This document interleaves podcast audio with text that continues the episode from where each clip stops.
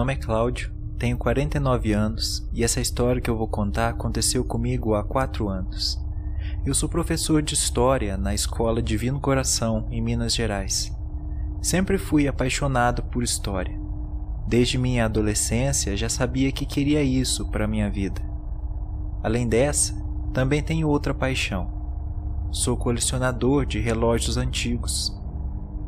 Com mais ou menos 20 anos, eu comecei a adquirir os primeiros objetos, que hoje já são mais de 150. Eu nunca imaginei que teria uma experiência tão marcante com duas de minhas paixões. Nós havíamos marcado de abrir a cápsula do tempo da escola, que, segundo registros, foi enterrada em 1915. Eu estava muito animado pois, como amante de história que sou, queria muito ver o que tinha dentro daquela cápsula. Eu, junto de mais um professor, abrimos, e para nossa surpresa havia apenas um relógio e alguns papéis em branco. Um deles só estava escrito: Não tire nada dessa cápsula. Na hora nós ignoramos a mensagem pois possivelmente foi alguém daquela época tentando nos pregar uma peça. Eu fiquei fascinado com aquele relógio e queria levar para minha casa, pois iria cuidar bem dele. O outro professor concordou e ficou com os papéis em branco. Chegando em casa, eu limpei o relógio e o coloquei junto da minha coleção. Meus olhos brilhavam de olhar para ele. Era um objeto raríssimo. Então eu recebi um telefonema. Era o professor que havia aberto a cápsula junto comigo. Ele me ligou dizendo que meu nome havia aparecido em um dos papéis em branco que retiramos da cápsula.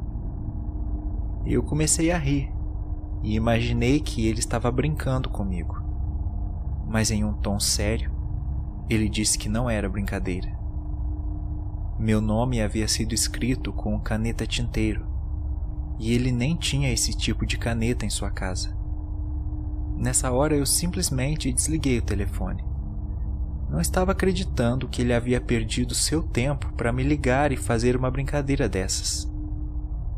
No dia seguinte, ele me ligou novamente.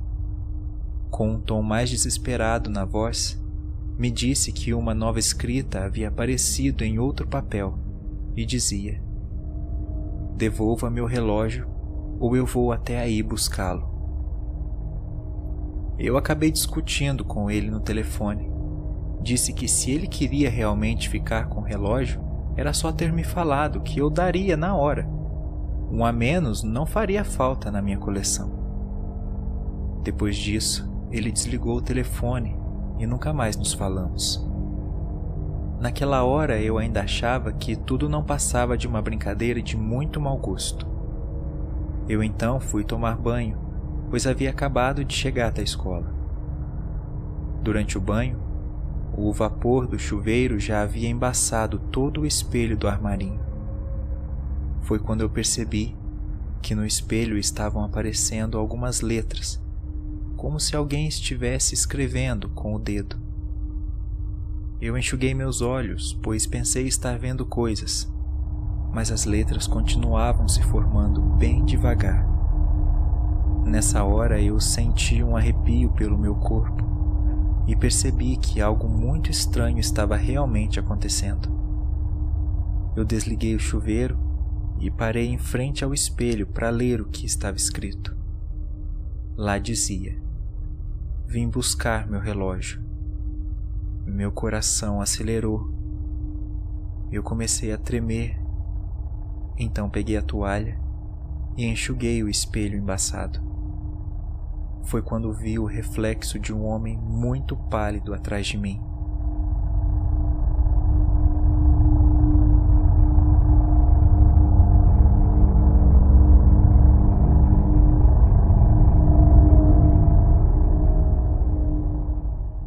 Usava um chapéu, suspensórios em cima de uma camisa branca e calça social. Ele não tinha olhos. Eram apenas dois buracos vazios. com uma voz mais grossa que o normal, ele me disse: Se você não devolver meu relógio, a primeira pessoa da sua família que tocá-lo morrerá. Nessa hora eu saí correndo do banheiro, me troquei rapidamente, peguei o relógio e saí de casa. Dirigi-o o mais longe possível daquele lugar. Estava desesperado. Foi quando avistei um lago. Então eu parei o carro em frente e joguei aquele relógio dentro da água. Entrei no carro e voltei para casa. Chegando lá, nada parecia ter acontecido. Nunca mais vi aquele fantasma no espelho. Só que eu não sabia que o pior ainda estava por vir. Meia hora depois eu recebi um telefonema do hospital. Eles me informaram que minha filha havia falecido em um acidente de carro. O socorro foi chamado, mas ela morreu no local.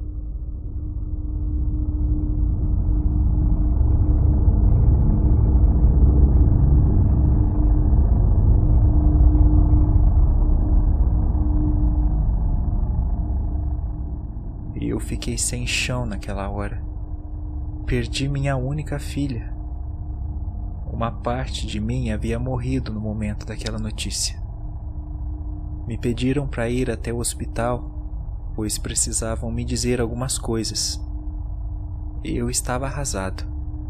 Cheguei no hospital e comecei a pensar em minha filha. Ela havia acabado de se mudar com o marido para uma casa no lago. Esse sempre foi seu sonho. Então a médica chegou e disse: Antes de sua filha morrer, ela pediu para te dizer que encontrou um relógio muito antigo boiando no lago no quintal da casa dela. Eufórica, ela não pensou duas vezes e tentou chegar até você para entregar o relógio, mas acabou sofrendo um acidente. Ainda assim, ela quis que eu o entregasse para você.